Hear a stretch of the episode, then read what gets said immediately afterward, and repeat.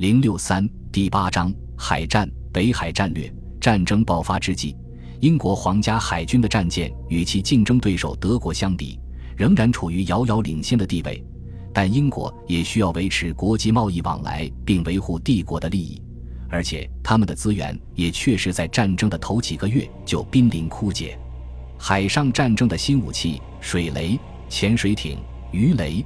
迫使英国放弃传统的近距离封锁策略和把敌军海岸作为前线的想法，他们采取了远距离的封锁战略。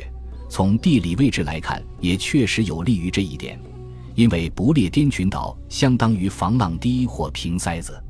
德国的船为了离开北海到达世界其他地方，就必须经过英国这里。一九一四年的海军方面也认识到了新式武器的危险性。海军上将约翰·杰利科是战争爆发后大舰队的总司令，他一直想办法避免遭到潜水艇的攻击或驶入事先埋好的雷区。帝国海军办公室海军上将阿尔弗雷德·冯·提尔皮茨在1898和1900年大力推展了海军计划，使德国海军取得了实质性巨大进展。尽管如此，他们仍在摸索作战策略。考虑到英国海军在数量上占有优势，德方想要在其海岸外沿布置水雷及鱼雷，以此削减英国联合舰队的优势，直指希望自己的舰队在数量方面有利于其大型作战。但这一切都以假设英国会采取紧密包围政策为前提。当提尔皮茨问德国军舰指挥：“如果他们不来，你要怎么办？”时，他意识到了这种想法的弊端。他没有得到令人满意的答复，德国人也从未找到一个应对策略。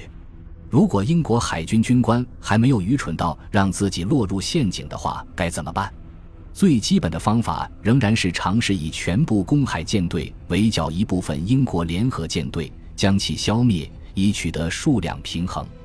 而英国的目标则依旧是避免以上情况的发生，使公海战队与全部的联合舰队背水一战。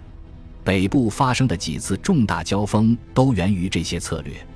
德国皇帝不愿冒宝贵舰队被摧毁的风险，而是希望将其留作未来和平谈判的筹码，这使得问题复杂化了。